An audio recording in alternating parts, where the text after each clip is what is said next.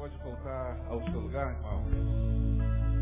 Louvado seja Senhor nosso Deus. Abra sua Bíblia em João 17. Evangelho de João, capítulo 17.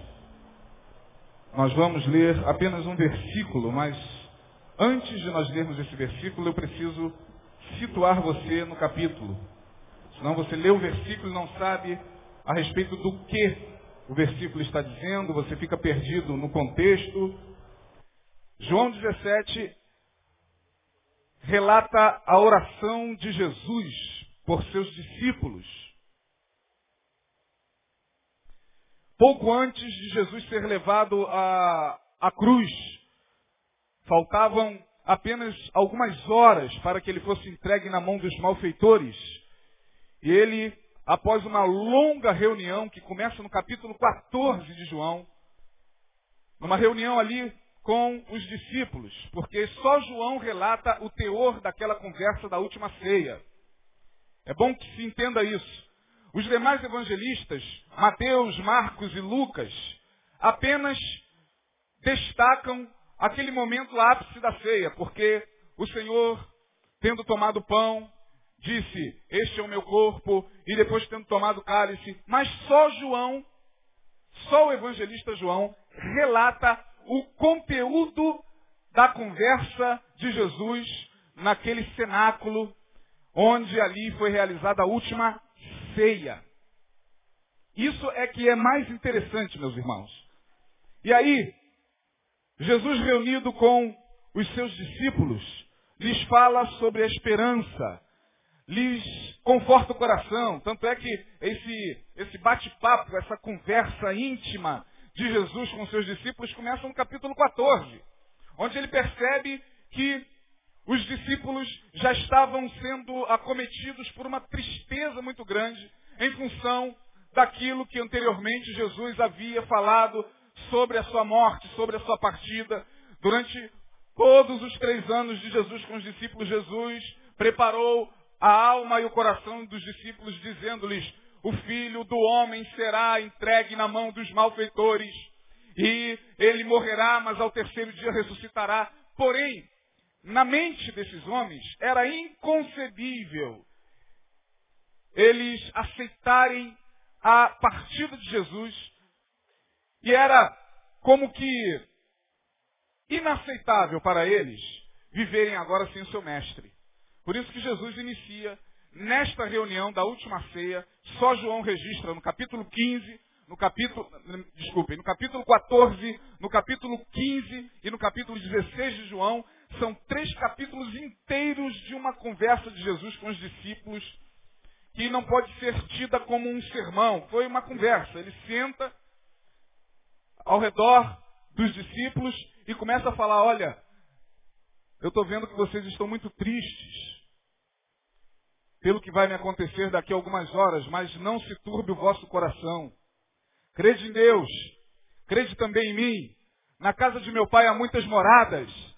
Se não fosse assim, eu vou teria dito, vou preparar-vos lugar.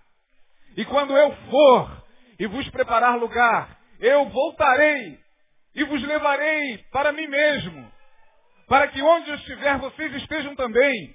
Esse é o primeiro é, é a primeira palavra de Jesus com os discípulos no capítulo 14.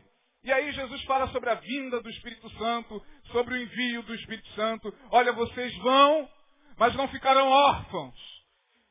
Eu vou, mas enviarei outro igualzinho a mim. O Espírito Santo, Consolador, ele estará convosco. O Espírito que o mundo não conhece, mas ele estará convosco, estará em vós. Ele vos guiará em toda a verdade. E eu fico imaginando os discípulos, já uns olhando para os outros e chorando, dizendo, meu Deus, mestre, Felipe então tem um surto e diz, mestre, mostra-nos o Pai. E Jesus, Felipe, tu estás há tanto tempo comigo e não conhece o Pai. Quem vê a mim, vê o Pai. E essa conversa foi uma conversa de muita comoção entre Jesus e os discípulos.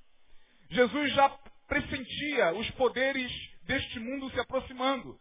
Tanto é que no capítulo 16, ele se levanta lá no finalzinho e diz o seguinte: Vamos-nos daqui, porque se aproxima o príncipe deste mundo e nada tem em mim. Jesus falava acerca daqueles que, conduzidos pelo traidor, Judas Iscariotes, se aproximava para prendê-lo. Escribas, fariseus e os principais dos sacerdotes. Então foi uma noite de muita emoção, de muita comoção para os discípulos. Eles sabiam que Jesus fisicamente não estaria mais presente. E depois de toda essa conversa de esperança, de consolo, de alento, de conteúdo profético, Jesus então fica de pé e ora pelos discípulos.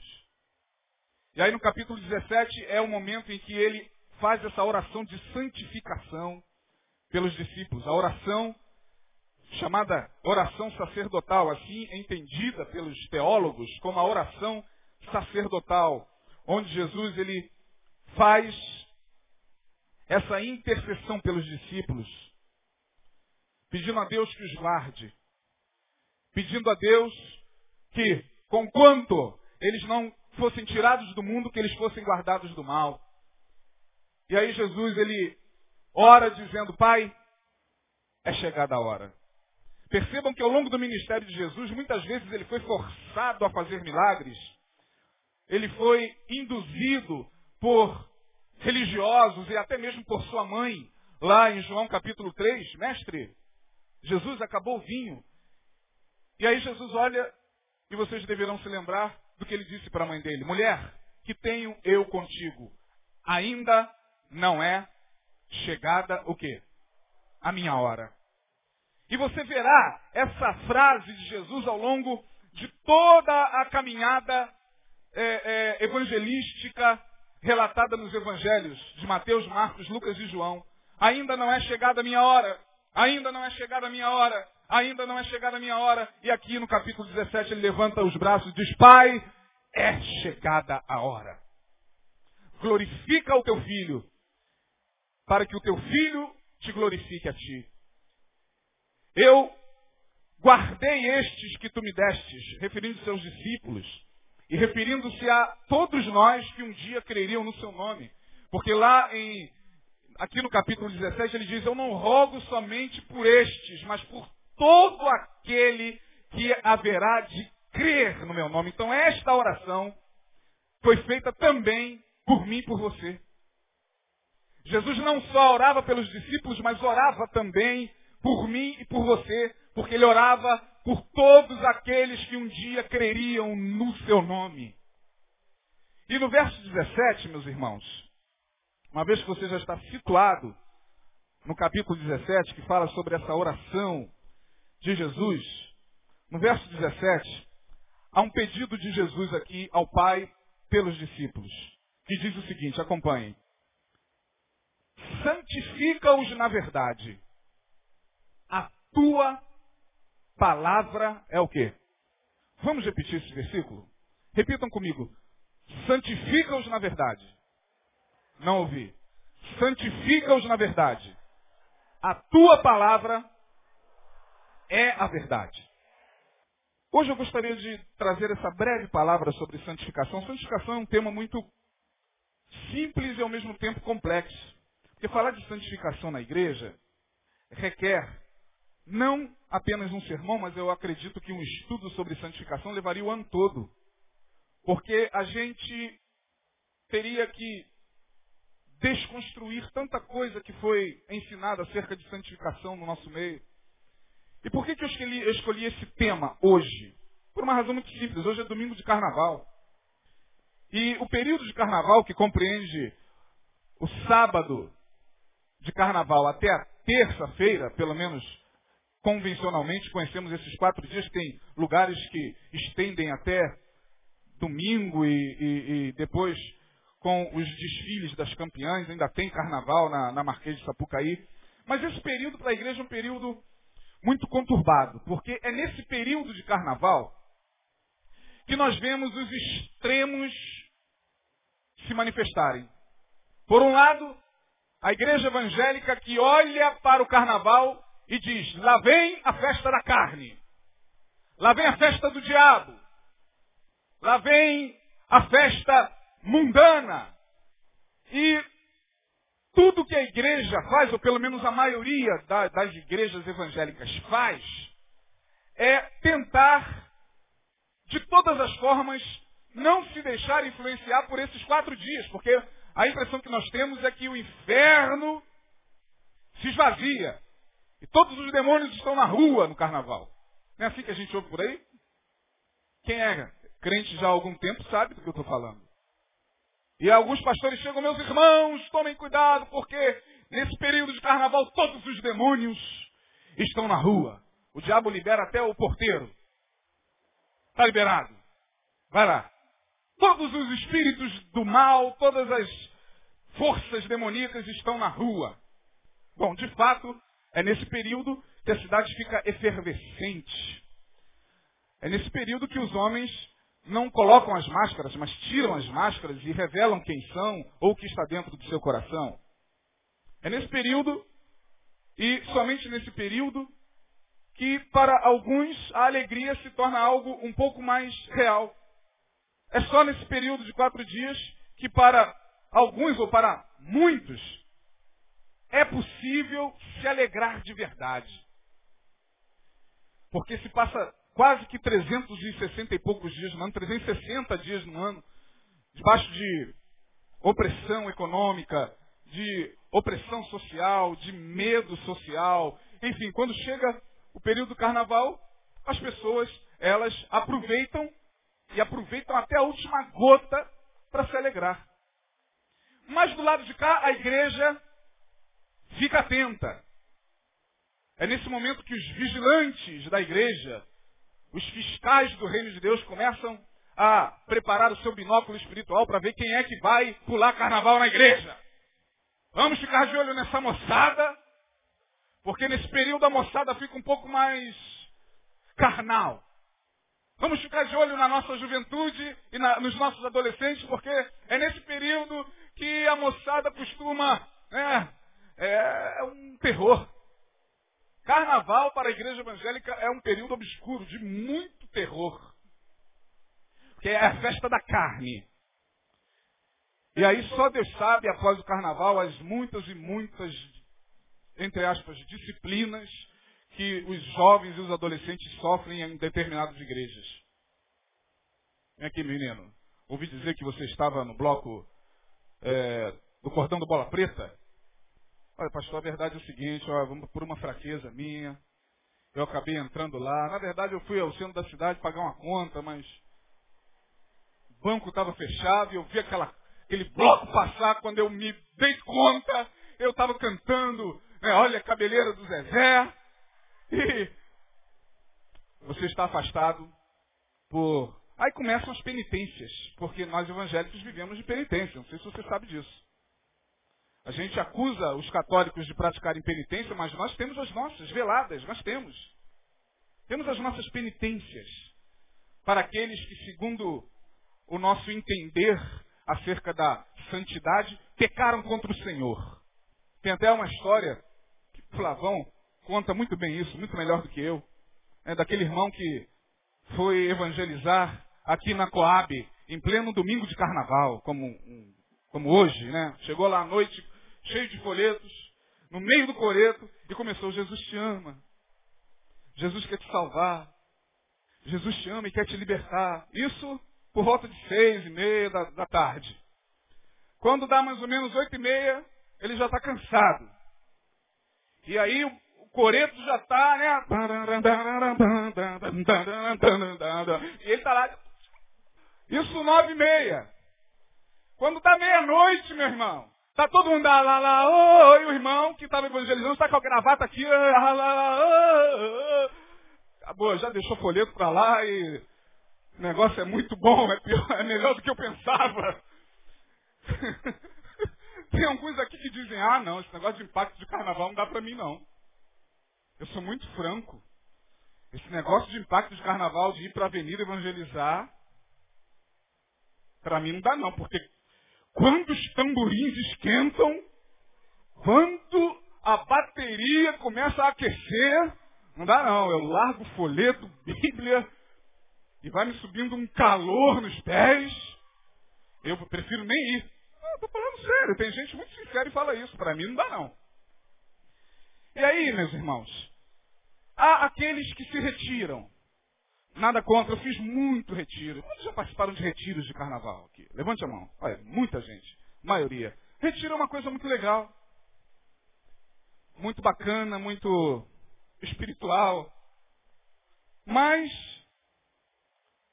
o que eu percebi ao longo dos muitos retiros que eu fiz foram os pequenos carnavais que aconteciam lá. Porque a gente chama o carnaval de festa da carne sem ter conhecimento do que de fato Jesus entende como carnal, como crente carnal, como o, o que é ser carnal. E aí, nos retirávamos da cidade maravilhosa para não pularmos carnaval. Então vamos para um lugar bem distante. Quando o retiro é bom, a gente vai para um hotel fazenda, para um sítio onde tem cachoeira e piscina. Quando o retiro é ruim, a gente vai para Brizolão. Vai todo mundo dormir no chão, amontoado uns sobre os outros, tendo que é, aguentar, só Deus sabe, durante a noite, é, é, onde homens e mais homens estão reunidos. Imaginem vocês o que acontece. Né? Sem o menor pudor. E a gente tendo que aguentar aquilo ali, para que no dia seguinte a gente, então, comece a nossa primeira atividade no retiro. Todos estão fora da festa da carne. Todos se retiraram da carne, mas a carne muitas vezes não se retira deles. Aí, na hora de louvar, por exemplo, começava a guerra entre os ministros de louvor. Para ver quem ia louvar para ver quem ia estar lá com o microfone na mão, para ver quem ia aparecer no retiro. Era uma disputa, eu estou falando do que eu vivi, do que eu vi, falando da minha experiência. E os pastores numa disputa mais velada para ver quem ia pregar. Não, é melhor a gente fazer aqui uma lista, olha, você prega na segunda, não, mas segunda não, me bota no domingo à noite, pô. Segunda é uma guerra entre os pastores para ver quem ia pregar. Nos dias de carnaval. E uma guerra entre os ministros para ver quem ia ministrar. Pura carne. Pura carnalidade. Mas a gente, quando voltava, voltava mais santo. Afinal de contas, quando retornávamos do retiro na quarta-feira de cinzas, tínhamos aquela sensação de que a carne do carnaval não nos alcançou. Ainda que durante o retiro voltasse gente sem falar com um com o outro. Ministros sem falar um com o outro. Estou falando de coisas que eu vi com os meus olhos. Sem contar com as coisas mais sérias que aconteciam. Irmão, a gente almoçando no retiro. Irmão, vai lá que o bicho está pegando no quarto. Pastor, pelo amor de Deus, só falta um se pegar lá. Aí você, Jesus, sangue de Jesus tem poder, pastor, essas coisas acontecem em retiro. Ai, ai. Vou parar por aqui, senão a gente fica só nessas questões. E aí, então, voltando à questão da santidade, meus irmãos, esse é o nosso tema. A gente faz de tudo para que essa influência do carnaval não nos alcance. Então, quando a gente não se retira, eu não tenho nada contra retiro espiritual, eu acho que o retiro espiritual é extremamente útil e necessário quando os objetivos são alcançados, quando de fato a gente se retira para um momento é, de comunhão com o Senhor e com os irmãos que ali estão. Mas é exatamente assim que a igreja entende e sempre entendeu santidade. E aí, Jesus vem e nos fala sobre santidade, dizendo o seguinte: Pai, na sua oração pelos discípulos, santifica-os na verdade. A tua palavra é a verdade. Esse texto me ensina, meus irmãos, que, em primeiro lugar, é a verdade que nos santifica. Somos santificados pela verdade. Porque religião, comportamento, regras morais já provaram e demonstraram que não tem poder contra determinados impulsos da alma. Paulo vai nos falar isso claramente lá aos Filipenses, aos Colossenses, no capítulo 2. Essa questão de não toque, não prove, não manuseie, cuidado com isso, cuidado com aquilo, não pode, Paulo vai dizer, isso não tem satisfação alguma contra os desejos da carne. Santificação, à luz do Evangelho de Jesus e à luz do que Jesus entendia como tal, nada tem a ver em se retirar do ambiente poluído. Muito pelo contrário. Se nós entendêssemos santificação, conforme a igreja evangélica entende, a maioria da igreja evangélica entende santificação, Jesus seria o homem mais carnal da Bíblia. Porque Jesus estava sempre presente numa festa, seja ela qual fosse. Diz o texto que havia uma festa em Jerusalém, uma festa dos judeus, uma festa cultural, judaica. E lá Jesus estava. Aonde havia gente, Jesus estava ali presente. Jesus seria certamente o homem mais carnal da Bíblia. Se nós entendêssemos santificação como a igreja entende. Não, se santificar significa se separar do mundo, não falar como o mundo, não se vestir como o mundo, não é, é, é, é comer o que o mundo come e não beber o que o mundo bebe. E aí Jesus diz o seguinte, Pai, a tua palavra, que é a verdade, é o que nos santifica. A verdade da palavra de Deus é o que nos santifica. Na primeira epístola de João, no capítulo 1, versículo 7, este apóstolo João, lá na sua epístola, mais à frente, próximo já no, do, do, do, do Apocalipse, já no finalzinho da Bíblia, João escreve três epístolas. Esse evangelista escreve três epístolas. Na primeira epístola de João, capítulo 1, no versículo 7, ele vai dizer o seguinte: Mas se andarmos na luz, como ele na luz está, temos comunhão uns com os outros. E o sangue de Jesus Cristo, seu Filho, nos purifica de todo pecado. O que que João está nos dizendo ali?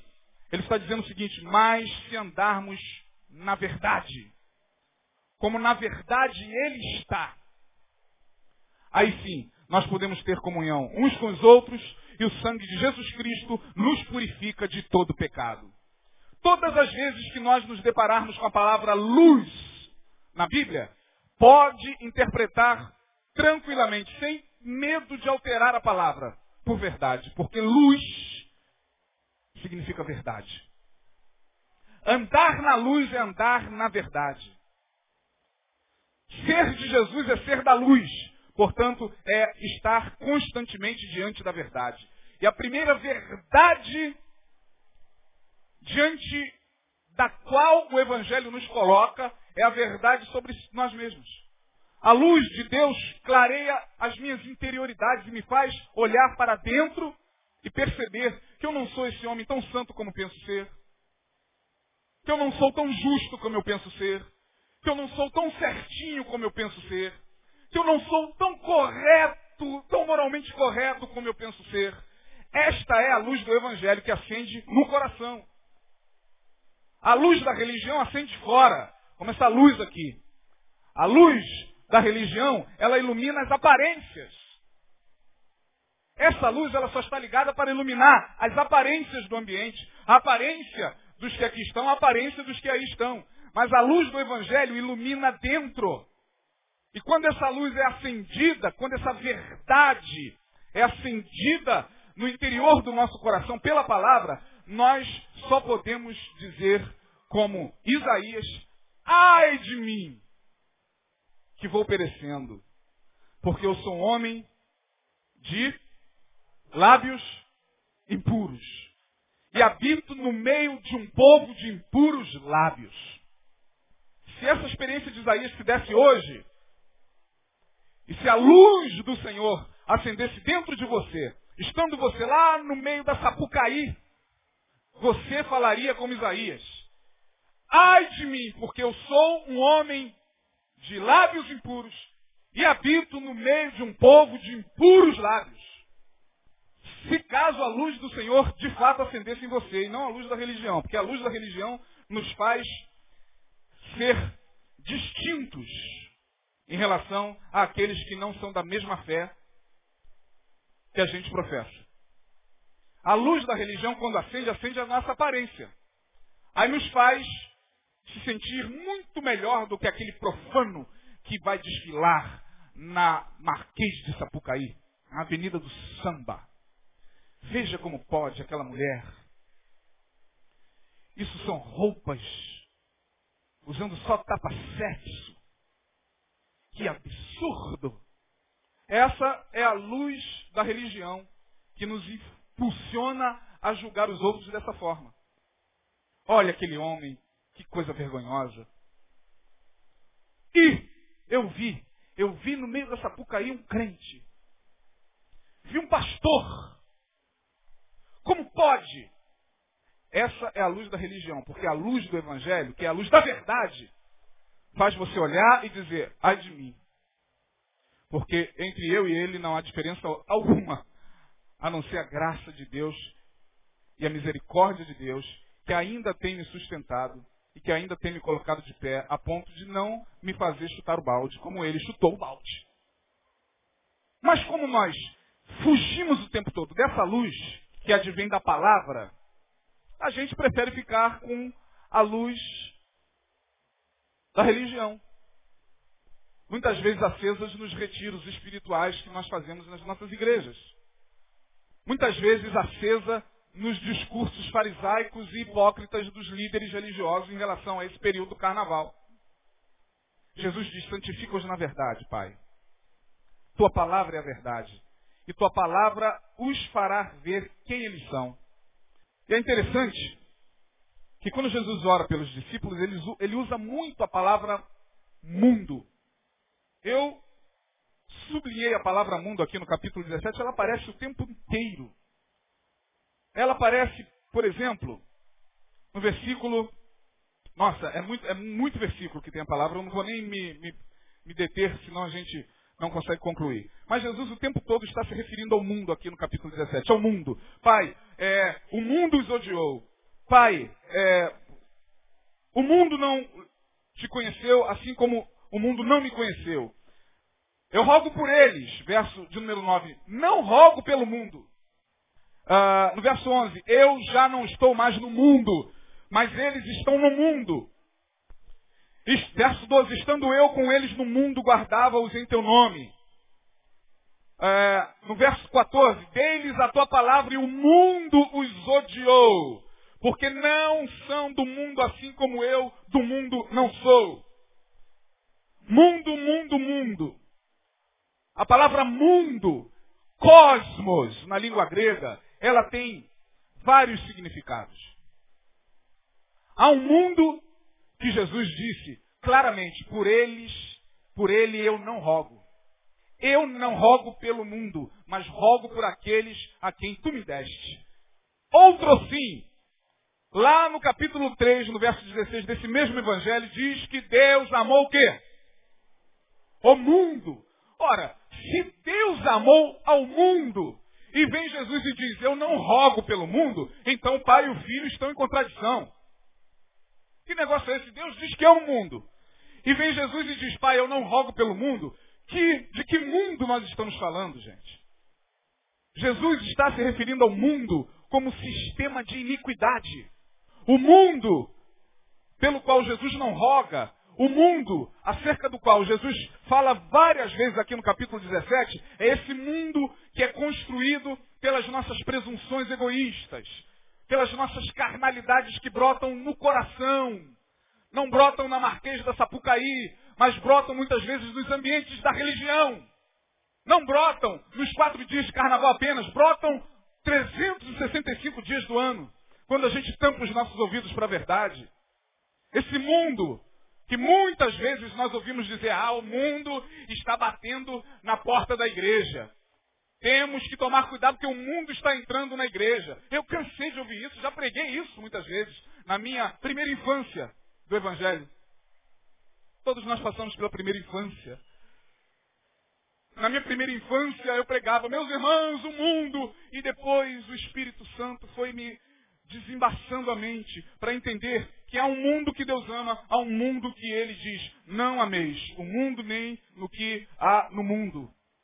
E de que mundo, então, nós estamos falando? Há o mundo que Deus ama, que é um mundo feito por gente, por ser humano.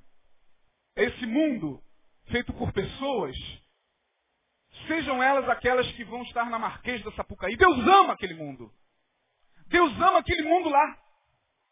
Porque lá, naquele mundo, há seres humanos que carecem do seu amor, que carecem da sua misericórdia, que estão lá e talvez sem o pleno conhecimento desse amor, estão lá para se divertir, estão lá entendendo que tudo aquilo que eles estão fazendo, estão fazendo para alegrar a sua alma.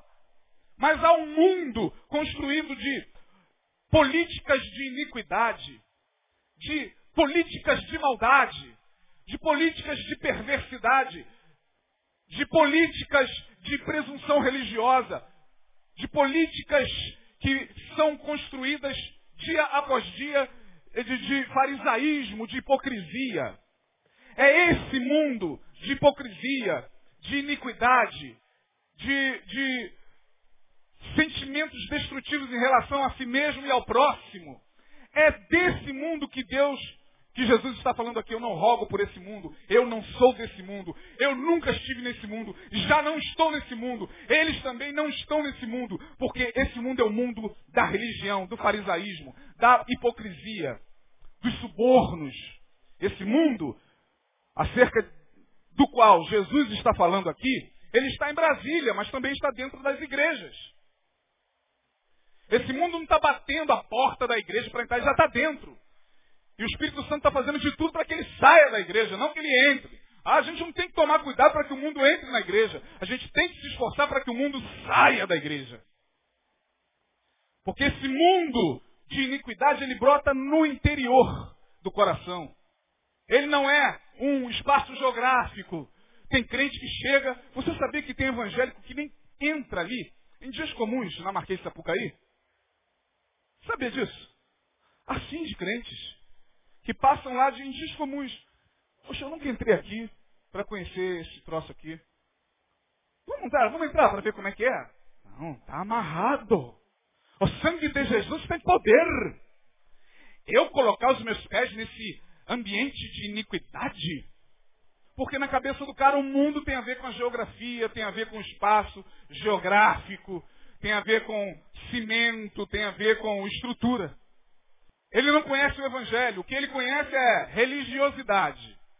O que ele conhece é blá blá blá de líderes religiosos inescrupulosos e que não conhecem a, a, a, a profundidade do Evangelho e que o levam a esse tipo de, de comportamento.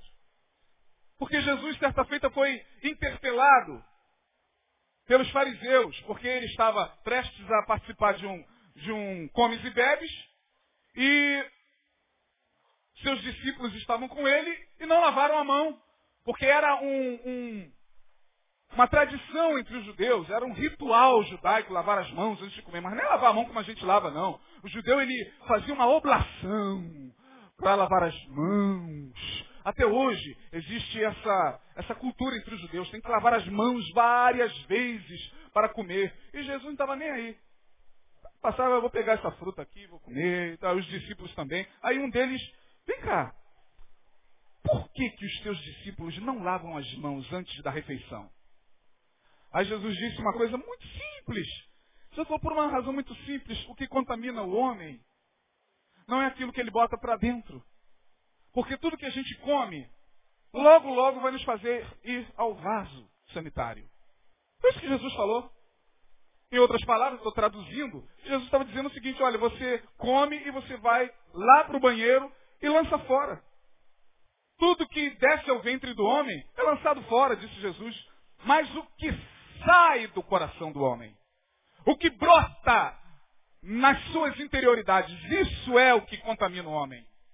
As mentiras, os roubos, os adultérios, as prostituições, as calúnias, as difamações, sai desse mundo que está dentro de você.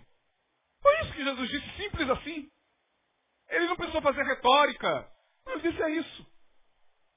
Vocês estão preocupados com coisas externas. Só que vocês não têm olhos para enxergar a verdade, porque ele disse aqui, Pai, santifica-os na verdade. Tua palavra é a verdade. Quando a palavra de Deus se nos corta a alma como uma espada que, segundo Hebreus, penetra até a divisão da alma com o espírito, e é apta para discernir os pensamentos dos corações, segundo o autor da Epístola aos Hebreus, quando essa palavra penetra dentro das nossas divisões mais profundas aquelas que psicólogo algum, que analista algum, que psicanalista algum consegue penetrar, a palavra de Deus penetra e mostra de fato quem nós somos. Aí nós vemos aquele serzinho perverso que existe ainda lá dentro, invejoso que existe ainda lá dentro da gente. A gente olha e a gente percebe que nós não somos isso. E vocês estão cansados, já. O que eu estou falando aqui não é nada novo. Vocês ouvem o pastor Neil falar o tempo inteiro sobre isso. Mas parece que nós estamos tão acostumados com essas luzes externas da religião que a gente não deixa a palavra nos santificar. Há pessoas em que, no momento da santificação, elas fogem. Ou seja, no momento em que a palavra está penetrando-lhes o coração e revelando o segredo do coração dela e mostrando ela a ela mesma, porque o Evangelho apresenta você a você mesmo. Meu filho, você é esse aqui. Muita gente não suporta. Quem é que suporta isso? É por isso que quando a palavra está santificando, ou seja, quando a verdade está entrando, muita gente se incomoda. Um sai pela direita, outro sai pela esquerda, outro se coça, outro finge que não está entendendo, outro diz, ah, não gosto desse pregador, é por isso que eu não vou nem olhar para ele. Tal, mas é porque ele sabe que muitas vezes a palavra está penetrando, santificando. Pai, santifica-os na verdade, a tua palavra é a verdade. Paulo teve esse encontro em Romanos 7. Quando a palavra lhe penetrou a alma e lhe desconstruiu interiormente, a única coisa que ele pôde dizer foi o seguinte: olha, eu sei que a lei é boa, santa, justa, mas eu sou homem vendido ao pecado, de sorte que o bem que eu não quero fazer, o bem que eu quero fazer, eu não faço. O mal que eu não quero fazer, eu estou sempre fazendo, miserável homem que sou, e agora quem me livrará desse conflito? E Paulo foi sendo santificado pela palavra, a palavra foi santificando-o, santificando-o, a palavra foi desconstruindo-o, e ele só cai de joelhos e diz, ai de mim, quem me livrará do corpo desta morte? Não havia, no final do capítulo 7 de Romanos, uma solução para essa equação da alma. E agora, Paulo chega a dizer o seguinte, dou graças a Deus, que pelo menos com o meu entendimento eu sirvo a Deus, mas com os meus membros eu estou preso à lei do pecado. E agora? No capítulo 8 ele como que recebendo uma luz, ele como que inspirado pelo Espírito Santo diz, ai meu Deus, obrigado, porque agora nenhuma condenação há para os que estão em Cristo Jesus. Aleluia! Eu não preciso mais da lei para me santificar, não preciso mais cumprir ritos morais, mosaicos, antigos, para é, dar uma de santinho e certinho diante de Deus, porque santinho e certinho eu não sou. Não adianta a gente ficar com esse discurso no carnaval. Oh, que. Não adianta, gente. Meus irmãos, cuidado! É o que eu sempre ouvia. Nesse período, eu sempre ouvi. Parece que eu estou tão traumatizado. Porque eu, eu, eu nasci e fui criado em ambiente pentecostal, mas um ambiente pentecostal xiita. Daquele bem roxo. Graças a Deus conheci minha esposa lá, fiz amigos lá, tive um pastor maravilhoso com quem mantive, mantenho contato até hoje, mas aquele ambiente, por um lado, ele era extremamente pesado, porque nesse período, eu me lembro, minha esposa está ali como testemunha, ela era adolescente, nós nos conhecemos lá 20 anos atrás. Eu me lembro que no período é, de carnaval, os discursos da liderança eram estes. Cuidado, irmão, porque o anjo do Senhor estará dentro da sua casa hoje à noite. E se você ligar a televisão para ver o desfile, a gente com a vontade de ver o desfile tremenda. Aquela curiosidade de adolescente, aquela curiosidade. Meu Deus do céu! Era um terror que se colocava sobre a gente. Alguns eram mais ousados.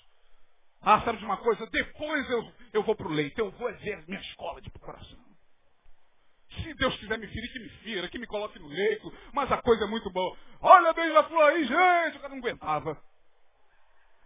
Deixa Deus ferir. Se eu descer para o leito, que desça. Era uma piada, gente. E a gente ficava com aquele temor, aquele medo. Eu me lembro que eu, recém-convertido, tendo tido a experiência recente do dom de línguas, foi algo maravilhoso para mim. Eu recebi o dom de línguas, que os pentecostais chamam de batismo no Espírito Santo. Nós, batistas, é, reconhecemos apenas como um dom de línguas, porque o batismo no Espírito Santo é esse aqui que Jesus falou. Esse é o batismo com o Espírito Santo. É ser santificado pela palavra. Todo aquele que é santificado pela palavra está sendo batizado no Espírito Santo. Todo aquele que ouve a palavra, entende a palavra e se converte pela palavra, recebeu o batismo no Espírito Santo. Mas os pentecostais acham que falar línguas é o momento do batismo. E aí eu recém, batizado, entre aspas, com o Espírito Santo, tinha recebido o dom de línguas. Me, me recordo que no carnaval de 1990, eu entrei nessa igreja em 88, no finalzinho de 88. Desculpem, no carnaval de 89, fevereiro de 89, eu passava dentro da minha casa e eu via as baterias. Aí eu passava assim, ó, doido para dar uma olhadinha, doido para virar o rosto, mas falando, não, o Senhor está me dando vitória. Eu vou perder isso que Deus me deu lá no, na semana passada. Eu vou é, me tornar um carnal. E aí a gente vai amadurecendo, eu não estou aqui criticando, meus irmãos, porque eu vivi isso. Mas essa é a primeira infância do Evangelho. Na nossa primeira infância a gente traz muita coisa boa, mas também traz muito trauma, né? Não é assim na vida, né? Quando a gente vai lá para trás, a gente percebe que na nossa primeira infância teve coisas muito boas.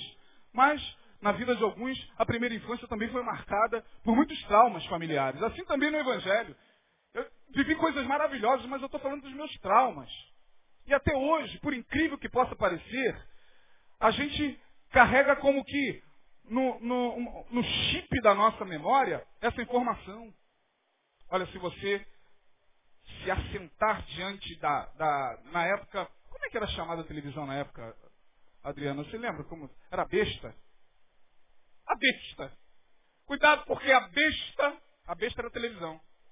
Nesses dias estará com suas portas escancaradas, com seus braços escancarados para te tirar da graça. Aí a gente vai achando que a vida espiritual é causa e efeito. Porque é assim que muita gente pensa, causa e efeito. Deus me abençoou porque eu estou aqui resistindo ao desfile, eu estou aqui resistindo à Marquês de Sapucaí, eu estou aqui, eu não aguentava, e teve um dia que eu surtei mesmo, evangélico, eu comprei um bate-bola, botei, saí, meus irmãos, parece que eu estava vivendo os melhores dias da minha alma. Quando eu saí de bate-bola, dando voltas na rua, rodando, que libertação! Ai, que coisa boa! Poderia espantar os outros. Caramba, que coisa maravilhosa! Aí depois, na quarta-feira de cinza, a minha mãe descobriu que eu tinha saído de bate-bola. Aí fez aquele discurso. Você é um menino batizado na casa do Senhor. Eu me batizei com 12 anos, 11 anos. Nasci no Evangelho. Você, um menino de Deus. Aí vinha aquele peso, é verdade, Senhor. Tem misericórdia. Aí chorava. Aí chegava no dia, Ih, vai ter gente que na ceia de março, aqui, aqui, gente nossa, na ceia de março. Aí o pastor vai chegar, irmão, você que não ceiou, não pegou o pão, nem o vinho, não faça isso. Como sempre o pastor diz aqui, sangue de Jesus. Não posso. Não posso porque eu cedi a tentação, fui no coreto. Eu não estou aqui, gente, dizendo que essas coisas são permitidas, não. Vocês não me ouviram falar em momento algum isso. Só estou dizendo que só isso não basta.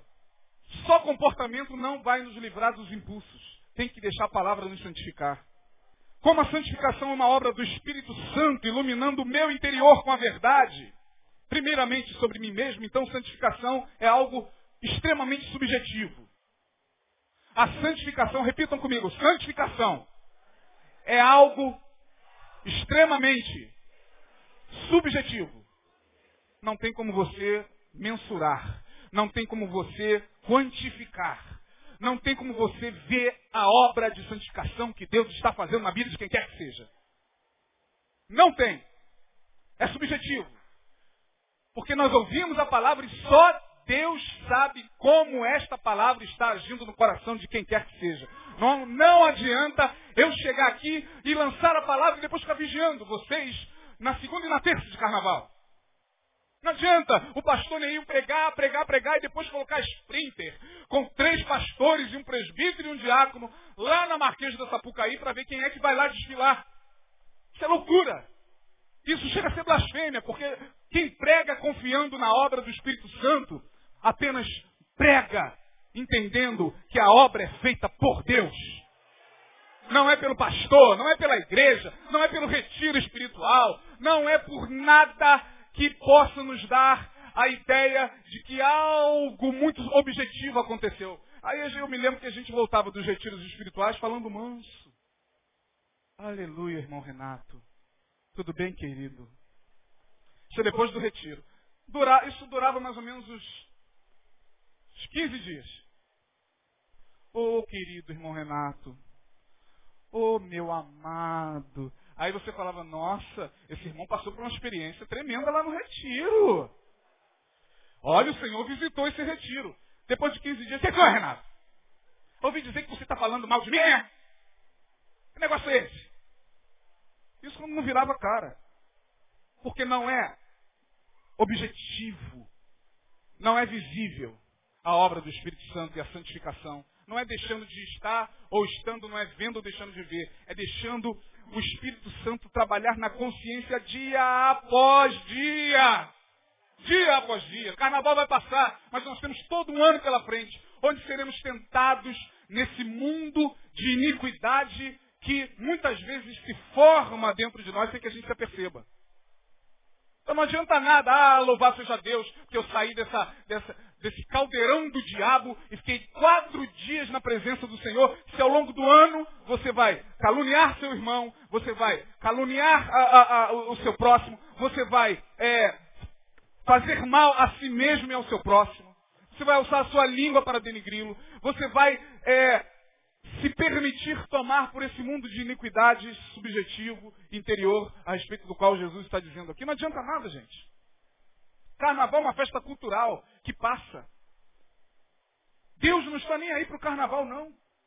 A igreja que fica, ah, vamos ter que botar o bloco, o leão é, é, é da montanha, da montanha não. O, leão da, da, tribo de Judá na rua. Vamos lá para Sapucaí que a gente vai mostrar que Jesus é maior do que os orixás. Vamos lá, irmãos. Aleluia! Aí vem os crentes. Tum. Sinceramente, gente, me perdoem, vocês estão acostumados com a, com a franqueza desse púlpito, então eu sei que vocês não estão escandalizando. eu acredito. Mas veja bem, uma pessoa que pega um repinique, um tamborim, uma cuíca, e vai para a avenida.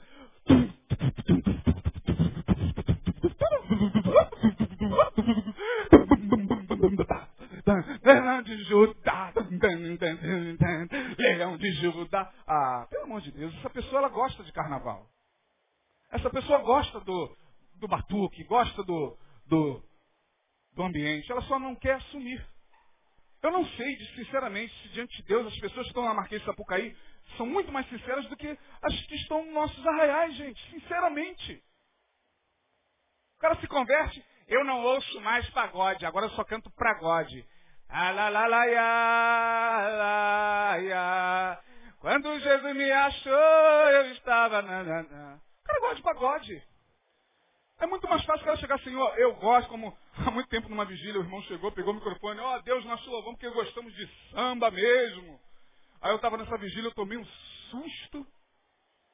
Mas ele não estava falando que gostava de samba porque estava lá o ano inteiro. Não. O samba, queira você ou não, pode chegar e falar, esse pastor é um herege, o samba faz parte da nossa cultura. Você faz parte de um povo que foi miscigenado por três etnias.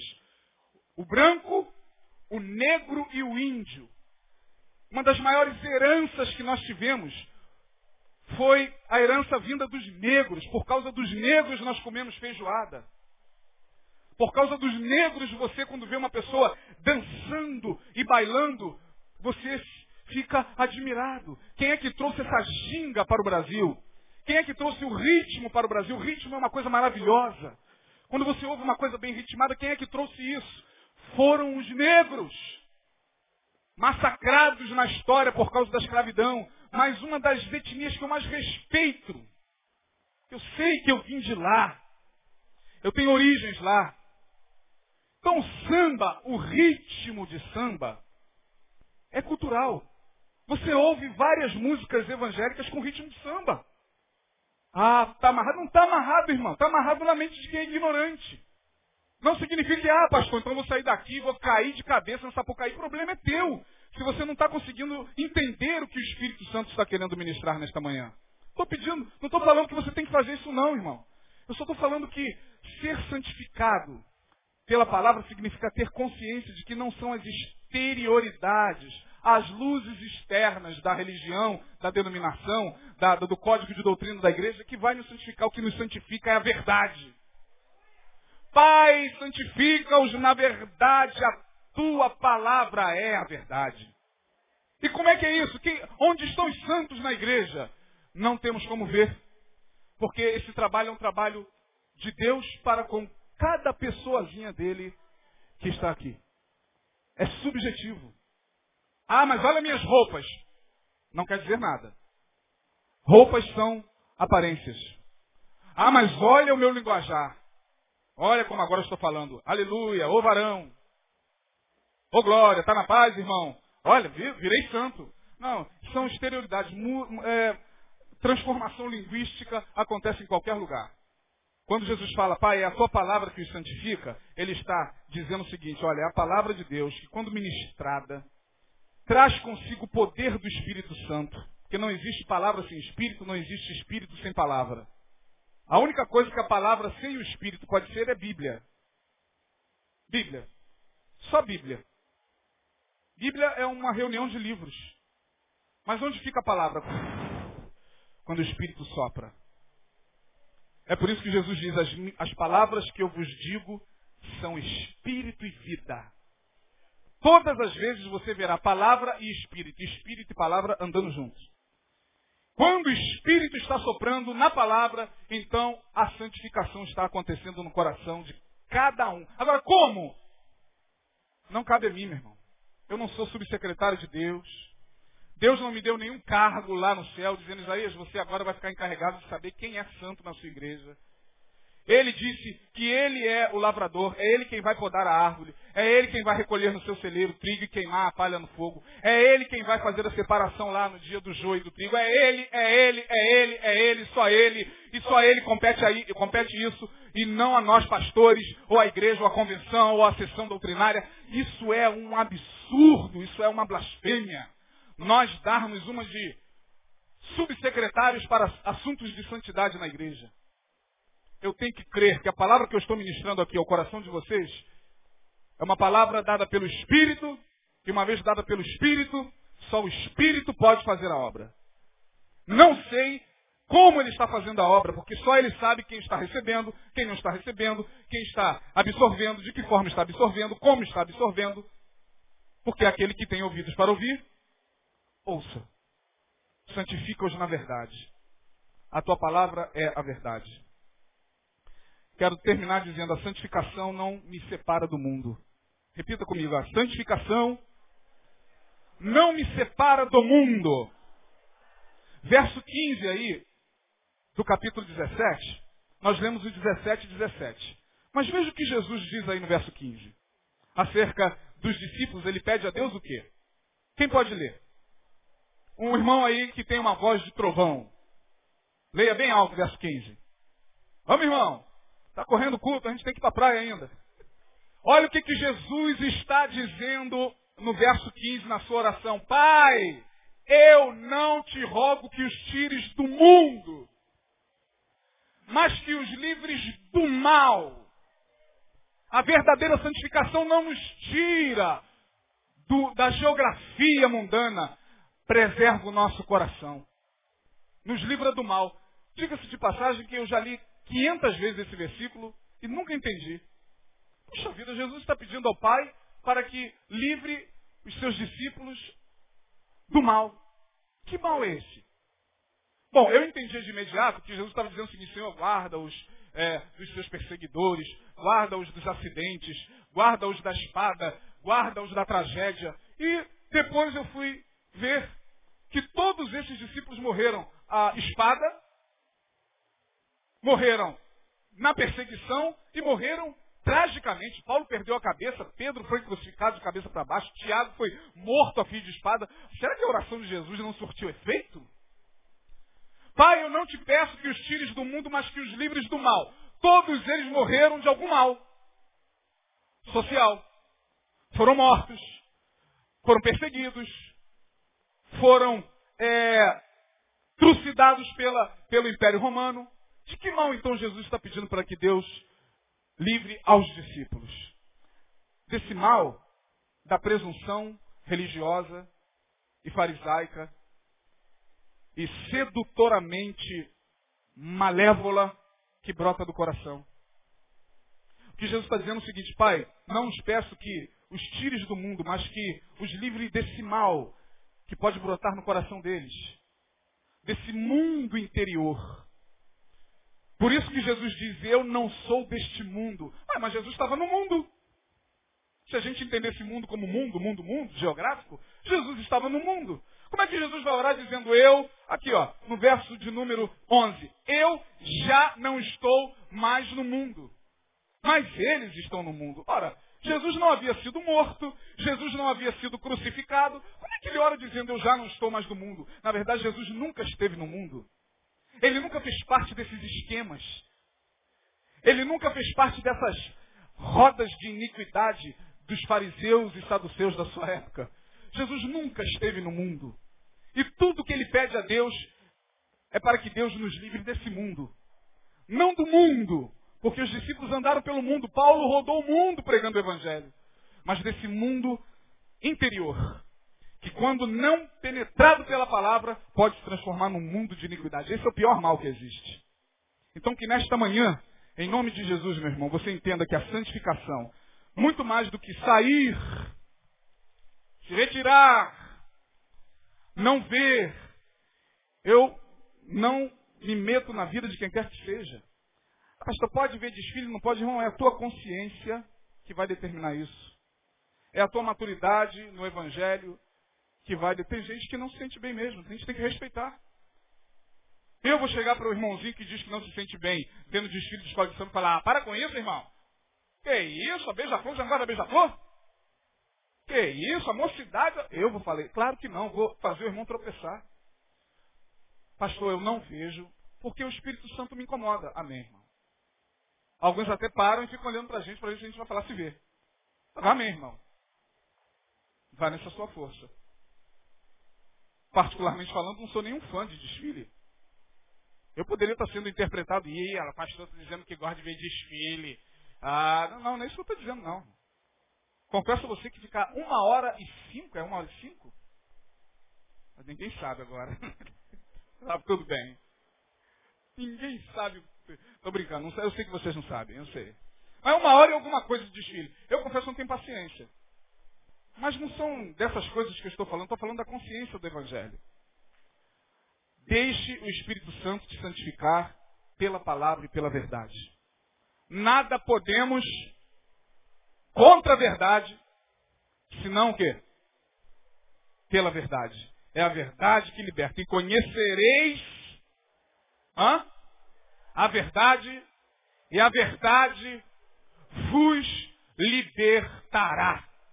E a verdade é a palavra, e a palavra é Jesus, e Jesus é o Logos que está à direita de Deus, intercedendo por todos aqueles que um dia vieram a crer na sua palavra. Como ele diz, Pai, eu não rogo só por estes, mas eu rogo pelo Isaías, pelo Denilson, pelo Marcos, pelo Renato, pelo Mar, pela, eu rogo por todos aqueles que a tua palavra haverá de alcançar pelos séculos dos séculos. Pelos séculos dos séculos, nós já estávamos nos planos de Deus para sermos alcançados pela palavra. Isso é graça, isso é privilégio, isso é santificação isso é libertação. Amém? Se você que recebe essa palavra, guarde no seu coração, que Deus abençoe. Aleluia. Vamos orar todos uns pelos outros. Eu queria, eu gosto muito de terminar com, a, com aquela oração sacerdotal, vétero testamentária, ou seja, aquela que está lá no, no Velho Testamento, lá em Números capítulo 6, é uma oração, é, entre aspas, antiga, foi uma oração proferida de Arão para os filhos de Israel, mas a gente entende que em Cristo ela, ela possui novos significados. É, nada na palavra de Deus em Jesus fica obsoleta. Então, vamos orar olhando uns para os outros, dizendo o seguinte: olha aí para o seu irmão que está ao lado, diga, meu querido irmão, que o Senhor te abençoe e te guarde. Que o Senhor faça resplandecer o seu rosto sobre ti e tenha misericórdia de ti. Que o Senhor sobre ti levante o seu rosto e te dê a paz. Diga a ele um bom domingo. Em nome de Jesus. Deus abençoe a todos.